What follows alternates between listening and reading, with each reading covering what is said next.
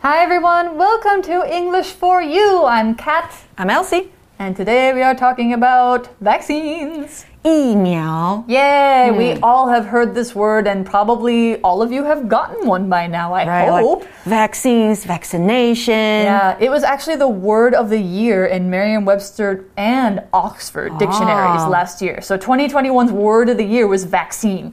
Hmm. Yeah. I Maybe mean, also mask. Well, yeah, mask is also important, but vaccines are even more important. Yes. So, we are talking about vaccines, but we're not just talking about COVID 19 vaccines. We're talking about all kinds of vaccines because there's a lot to know about them. So we're going to talk about like the history. Yeah, the history, some Of of, the science, and some of that. It's actually a really interesting story hmm. because you think about times where they didn't have vaccines. That was Yeah, those were scary times. How did the people survive? they didn't. They didn't. A lot of people died from diseases. A lot more people. People live a lot longer now, usually. so maybe somebody saved all of the people There are by some inventing people, yeah. vaccines. There are some scientists and doctors who people, you know, think of as heroes because of what they did. Mm. So we're going to learn about some of them today and what they did and what diseases they did it for. So let's get right into it. Reading Vaccines protecting us from diseases for over 200 years. Since the rise of COVID 19, there has been a lot of talk about vaccines. You might wonder how vaccines got started. That story goes back to the 18th century. Smallpox is a deadly disease that affected humans for thousands of years. In 1796, British doctor Edward Jenner made an important discovery.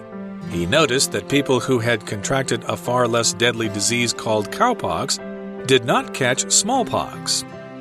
Jenner scratched liquid from cowpox sores into the skin of a young boy, who then showed immunity to smallpox.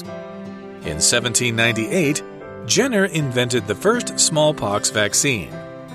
Over the next couple of centuries, many people were given the vaccine. The world was able to get rid of smallpox by 1979. In 1885, the first vaccine for rabies was introduced. It was developed by two French scientists, Louis Pasteur and Emile Roux. Before the rabies vaccine, nearly everyone who caught rabies died. Since the 20th century, new methods have been developed for creating vaccines. This has allowed the invention of vaccines for many other diseases. Okay, our article starts off by talking about, of course, what we've been dealing with for the past two years. Since the rise of COVID 19, there has been a lot of talk about vaccines. 这里呢，我们看到一个名词 rise，没错，它在这边当的是名词用哦，代表是兴起、增强。所以自从 COVID-19 出现之后呢，一直有关于 vaccines，也就是疫苗的讨论。那疫苗我们说是 vaccine，那疫苗接种这个名词是 vaccination。那动词呢？What about the verb To vaccinate. to vaccinate？、给点点点，也就是给某人接种疫苗 Yeah, and there's also a short version, vax. vax。 There's also anti vax, which means people who are against vaccines. Hopefully, none of you guys are, because they are a very good thing for us.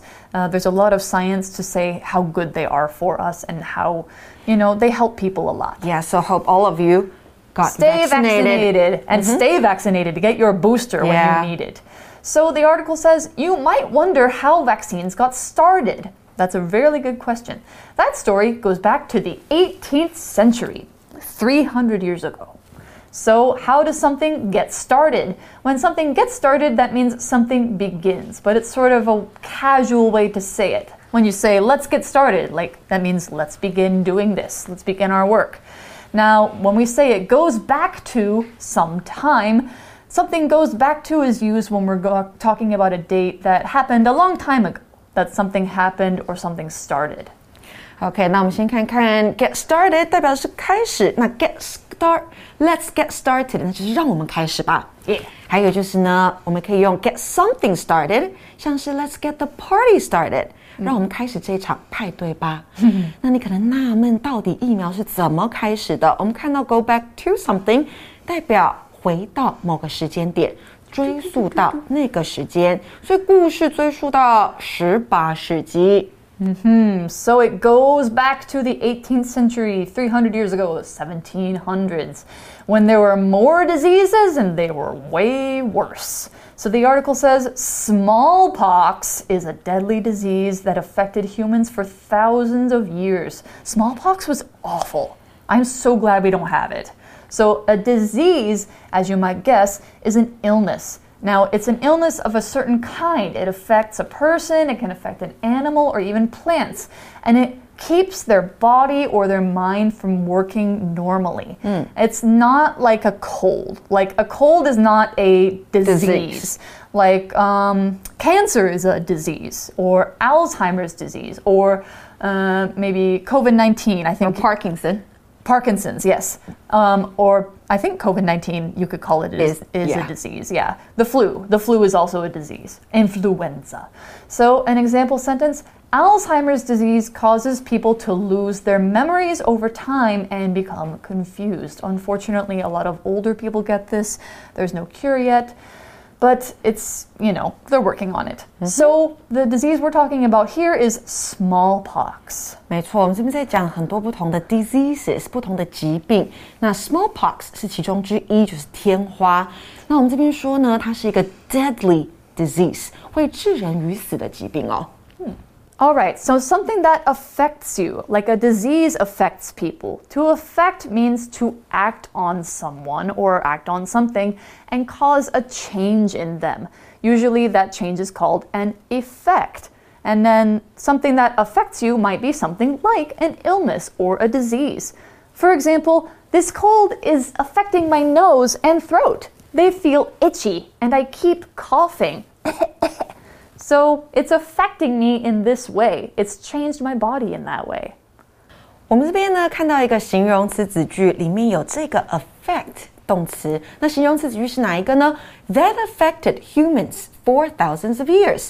这个形容词子句呢，用来形容修饰先行词 disease。那里面我们刚刚说到的动词 affect，它代表影响或是对身体的伤害侵袭。那是一个及物动词，所以你后面直接加上受词就好了。所以我们可以说 the weather affects our mood，天气会影响我们的心情。Our mood affects our job performance or academic performance，、心情就会影响工作表现或者是课业表现。那课文这边说到的是呢，天花是个影响人类数千年的 disease。 Yeah, so smallpox is very, very deadly. It killed a lot of people. It killed a lot of children, especially. So the article says in 1796, British doctor Edward Jenner made an important discovery. 形容词 British 代表的是英国的，所以在一七九六年呢，英国的医生 Edward Jenner 他有一项重要的发现 ，make a discovery，那就是发现一件事情。我们当然也可以直接用动词 discover 来说。那如果是有重要的发现，make an important discovery。So what was this important discovery？ Well, it's, it says he noticed that people who had contracted a far less deadly disease called cowpox did not catch smallpox. Interesting. Cowpox, So- smallpox。Yeah, cowpox and smallpox. So there's a lot of poxes. We still have poxes today, like chickenpox, but chickenpox doesn't usually like kill people. It's just itchy, and then it goes away. But to contract something, especially for a disease, means to become ill with it. So you can't contract a disease that isn't contagious. Like you can't contract cancer. It has to be something you get from somebody else. So, like for example, Jill- COVID. yeah, c- COVID. You can contract a cold, you can contract the flu, you could contract smallpox back when it was a problem. So, an example Jill contracted HIV when she was young, so she has to take medicine to stay healthy. Contract 这个动词呢，代表感染 contract a disease，那就是感染一个疾病。So for example, we can say he contracted COVID-19 while he was traveling。他在旅游的时候得到了 COVID。那另外呢，c o n t r a c t 这个字还可以发音为 contract，那代表的是名词合约。So you might need to sign a contract，签署一份合约。那回到课文呢，我们说。 A far less deadly disease 就是比较不致命的疾病。这边讲的是 cowpox，也就是牛痘。所以这位医生发现感染牛痘的人不会得到天花。这里又有一个形容词子句出现了，who had contracted a far less deadly disease called cowpox。这个形容词子句形容修饰前面的先行词 people。那再来动词 catch，这边不是接球的动作，不是抓到，是染病。Okay, so he noticed this fact that if you got cowpox first, you wouldn't get smallpox. Mm -hmm. That's right. So Jenner scratched liquid from cowpox sores into the skin of a young boy, who then showed immunity to smallpox. Oh, ah, okay. So, so yeah. does that mean she put something into the young boy's skin? He did, yeah. So if you scratch, probably he used like a needle, mm-hmm. and if you scratch somebody, it means you make like a like a shallow and a narrow cut in your skin. Like cats will often scratch you. I have a scratch right here from one of my cats. That's a big one. yeah, it's it's a long one, but of course it's not very deep. It didn't bleed because it's a very shallow cut. So to scratch, you could also say this is scratching. Like if you have an itch, you want to scratch it. So, yeah, using something sharp. Probably he used a needle and he put liquid from cowpox sores in the in the scratch. so, an example sentence for scratch. Ouch! The cat scratched my arm with her claws and now it's bleeding. Ouch. So, what did he use to make the scratch? Mm -hmm. Liquid from sores. What are sores? Sores are painful spots on your body. Usually there's something that's infected with something. Like when you get chickenpox, you will get big red bumps all over your body. Mm -hmm. Those are sores. Or like if you wear new shoes, sometimes you know you will get like big lumps on your feet mm -hmm. that are really painful. Those are sores called blisters. Now, a sore from cowpox is filled with like infective liquid with bacteria and stuff. So he would take that and scratch it on his skin. And apparently that made him immune to smallpox. Okay, yeah. 所以 scratch 这个动作是抓、刮或是搔的动作，哈，搔痒的搔。You might scratch your head, you might scratch your skin. 那再来我们看到的 cowpox sore 意思是牛痘的疮，就是那个感染的地方。所以 Jenner 将这个年幼的男孩呢，皮肤划破，并且滴入牛痘。Hmm. So what he did was he took the liquid from the cowpox sores, scratched it into the boy's skin. The boy couldn't get smallpox after that. He had immunity. Immunity is your body's ability to not be affected by diseases. Mm -hmm. If you have immunity to something, that means even if, like, for example, if you had immunity to COVID 19, if somebody around you have COVID 19, they cough in your face, they do ugh, something nasty, but you still don't get it because your body can fight it off. That gives you immunity. And that's what vaccines do. 没错，immunity 这个名词呢代表免疫，所以呢，当我们说某人 show or have immunity to something，代表就是对那个疾病有免疫力。那它的形容词是 immune，immune system 就是我们的免疫系统。Mm hmm. And here's a fun fact the more time you spend in nature, the better your immune system will be. So go out and have fun. Yeah, exactly. Play in the dirt.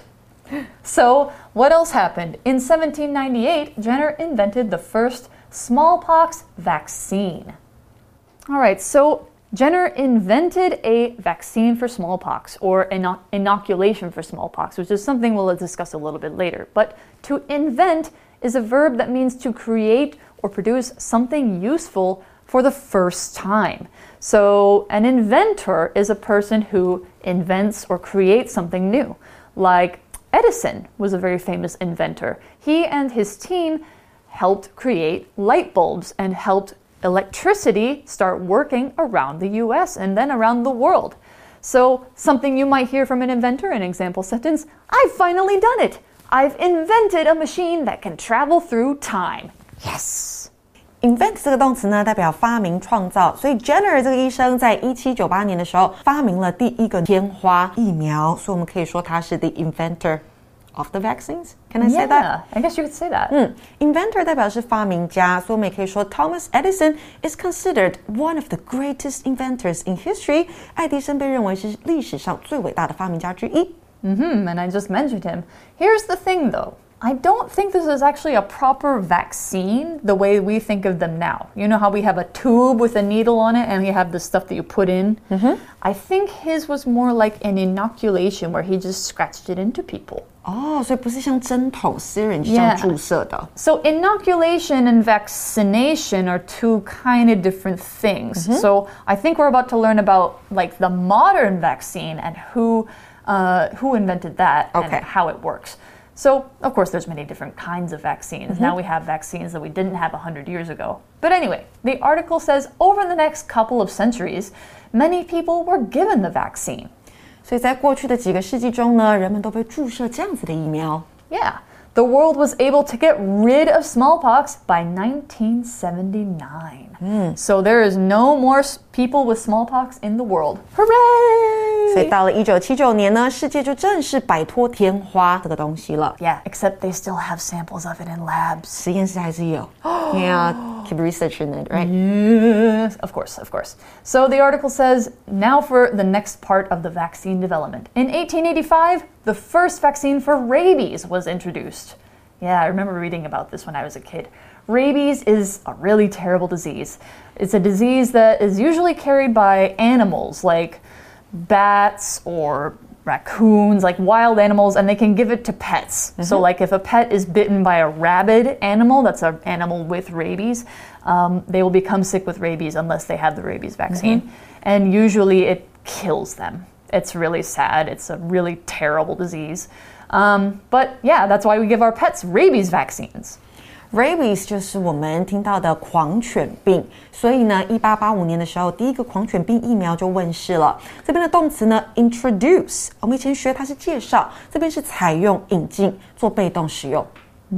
So they had to develop a vaccine for rabies. And I remember the story was there was a young boy who was bitten by a rabid dog.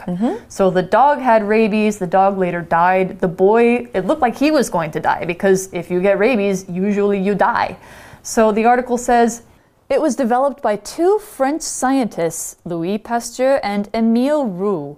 So, scientists, these are people who are trained in science, and their job involves doing research into things like medicine, or space, or new animals, or solving scientific problems. So, yeah, they were doing research involving medicine, involving rabies, and they were learning about how to help uh, cure it or how to help vaccinate people against it. Now, an example could be for scientists, Veronica wants to become a scientist and study space when she grows up. Scientist 就是科学家啦，那科学这个学问是 science，那还有一个形容词 scientific，好，就是科学的，所以科学的证明、科学的证据 scientific proof。狂犬病疫苗呢是被法国的科学家所发展出来的。 so before the rabies vaccine, nearly everyone who caught rabies died. 对，就像是刚 Kat 说到的，呃，在狂犬病疫苗问世之前呢，几乎所有得到 rabies 的人都会因此而死亡。Mm. Since the 20th century, new methods have been developed for creating vaccines. 那自从二十世纪开始呢，新的方法也被发展出来创造疫苗。 And we keep inventing new d- vaccines for new kinds of diseases. There's vaccines for HIV, HPV, uh, COVID 19, the flu. There's a new flu vaccine every year. Yes. Um, many, many different kinds of diseases. Tuberculosis. 肺结核。 Yeah. So there's lots and lots of vaccines out there now for many different kinds of diseases. And many of these diseases you have never had because there are vaccines for them that you got when you were a kid.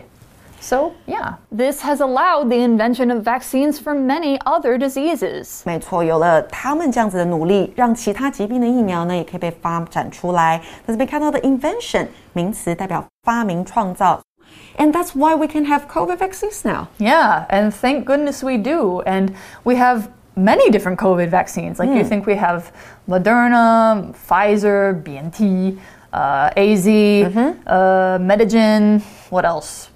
There's a whole bunch. Yeah, you name it. Yeah, there's so many different COVID vaccines. So we have lots of options to stay protected. So, yeah, that's the history of vaccines. And we are really happy that we had them because it means we have less disease in the world. People are able to live longer and people don't get as many really bad diseases. So, thank you for inventing vaccines, Mr. Pasteur, Mr. Jenner, and Mr. Roux. And um, we will see the rest of you in our For You chat. You chat. All right, so our For You chat question today, I think, is a really interesting one. What kind of medical advances do you think will happen in the next 50 years? In the next 50 years, I think they might come up with a way to cure Alzheimer's. That would be great. Or to prevent it. I really hope so. Hmm. I think now that we unlocked the human DNA code, Yes. that will help with a lot of future research. And also a way to cure Parkinson's. Uh, yeah. So maybe some diseases that you would get because they are in your DNA, hmm. you won't have to get because they can change your genome. Right, maybe it can be prevented. Mm-hmm. That would be great. I think. Here's a, it's kind of weird. I don't know if this will be the next 50 years or the next 100 years, but I mm-hmm. think that we will have nanites, oh. which are really, really tiny, Tiny. robots that they can inject into you. And they can use like a magnet or programming to target a part of your body that needs fixing, and those tiny robots can fix it, and you never have to have surgery. Oh, that's nice. That's what I think. So that would be really cool. Genetic uh, DNA changes or little tiny robots that help you uh, fix your body. that one maybe in the next 100 years. I guess we'll see. So we already have robots that can perform Yeah. surgery. They they perform surgery really, really well. So maybe we'll Like see that. Darwin, Da Vinci surgery? Da Vinci. Da Vinci, yeah. Uh, yeah, yeah, yeah. So that might be in the near future. What do you guys think? It's up to you. So uh-huh. we hope you've learned a lot about vaccines and maybe we'll see even more interesting medicine in the near future. For English for You, I'm Kat. I'm Elsie. We'll see you next time. Bye. Bye. Vocabulary Review Disease. Mary has a disease in her brain, but her doctors think they can cure it. Effect. The strong earthquake affected the building, and it looked as if it might fall down. Contract. Tim contracted an illness while he was on vacation, but luckily he feels much better now. Scratch. Ryan scratched his arm on an old piece of metal and it really hurt. Invent. Carl Benz invented the modern car in 1886. Scientist. Jenny's job as a scientist for our company is to find new, healthier ways to make sugar. 智慧小补帖。 Smallpox. Cowpox. Rabies.